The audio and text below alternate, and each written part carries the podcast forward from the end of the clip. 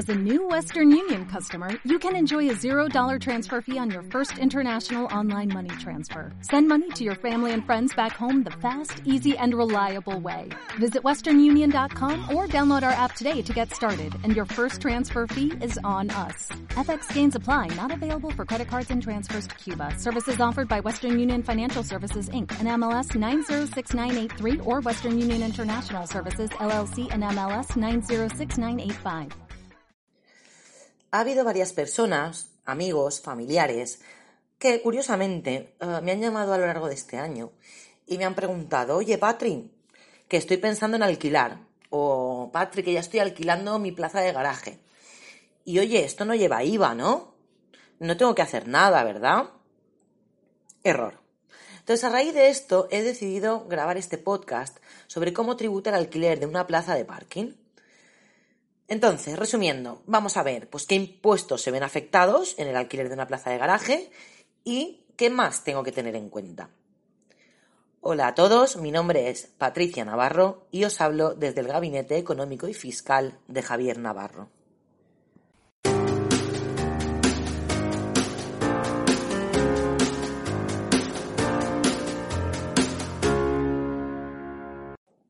Venga, hoy high level, señores.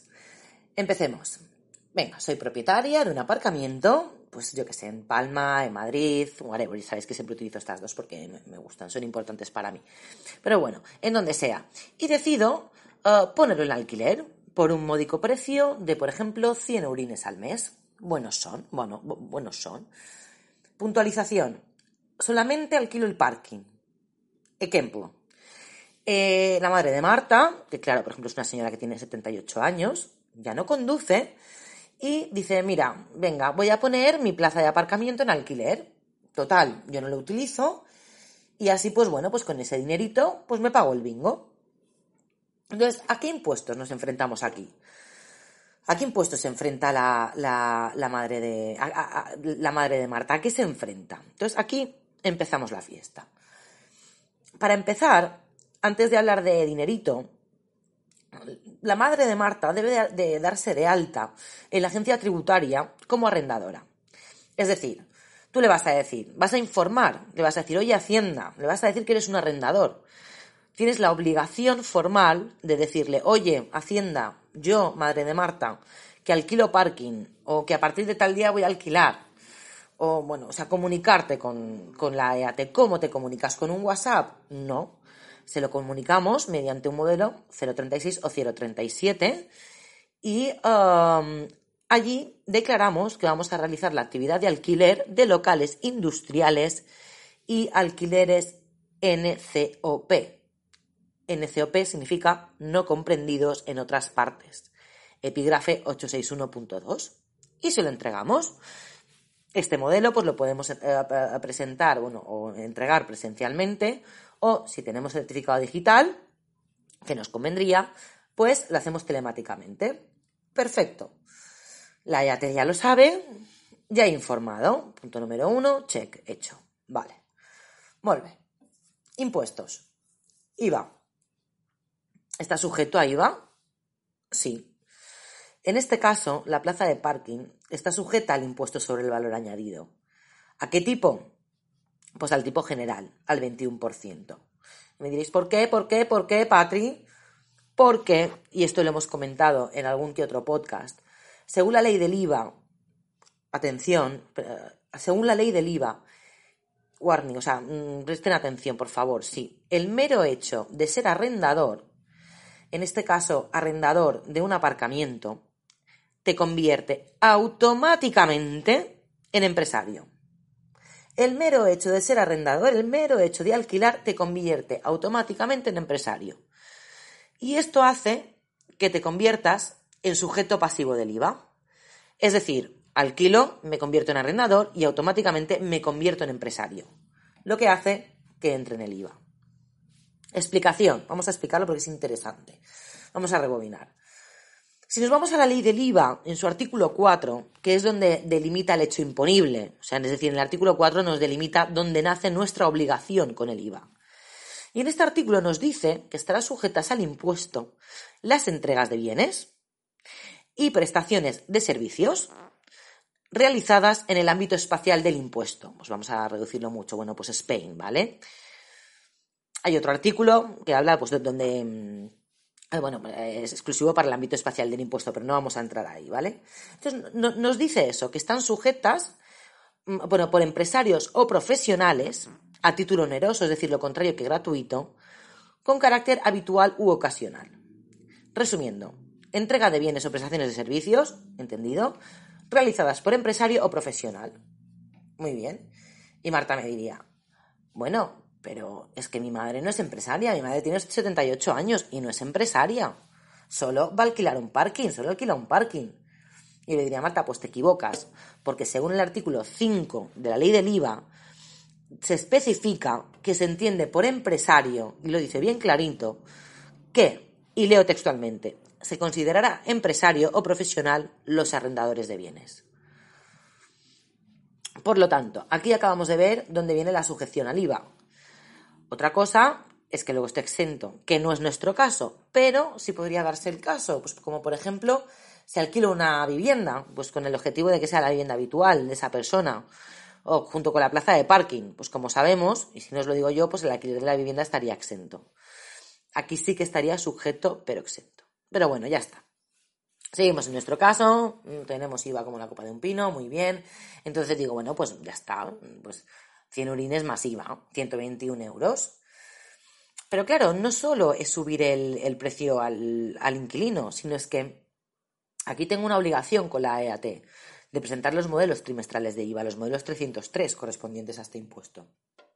Como ya sabéis, el IVA no es mío, es de la EAT. Yo tendré que entregar cada trimestre un IVA de vengado por importe de 300 euros y una cuota de IVA por importe de 63.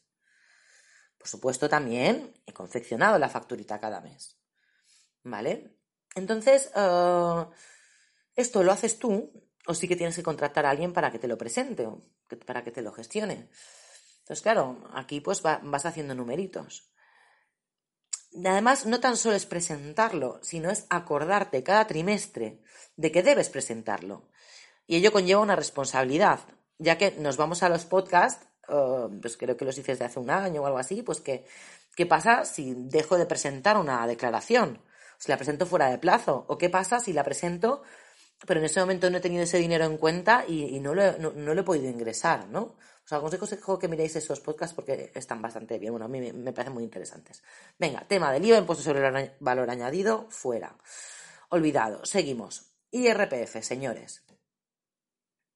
Claro, además es que la, mamá de Marta, eh, que antes podía tener una renta muy simple, ahora tendrá que declarar en su renta estos 1.200 eurines en concepto de alquiler de aparcamiento.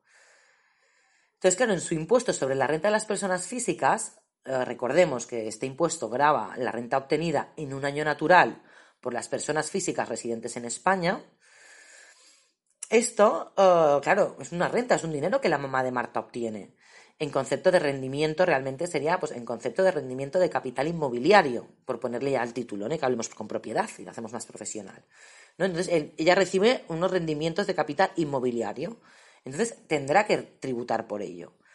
Entonces tú en esta, en esta renta tendrá que informar de los ingresos obtenidos, mm, muy importante, sin reducción del 60%, porque esta reducción solamente se aplica al alquiler de vivienda habitual. Y bueno, mm, en teoría tienes que declarar, tiene que cuadrar lo, mismo que tú pones en la renta con, tiene que ser coincidente con los modelos 303 del IVA que hemos presentado. Son los mismos ingresos que hemos presentado antes. ¿vale? Luego sí que es verdad que puedes añadir algún gasto, pues como, como el IBI, por ejemplo, para que, bueno, pues algo, pagues un poquito menos, menos dinerito. Entonces aquí la mamá de Marta ya no acepta el borrador de la renta. Aquí declaramos los 1.200 eurines, como hemos dicho, otros gastos asociados que podamos meter. Eh, claro, porque aquí Hacienda, aquí Hacienda querrá su parte del pastel. ¿Vale? Entonces, y alguien me puede decir, otro tema que tiene que ver, pero no.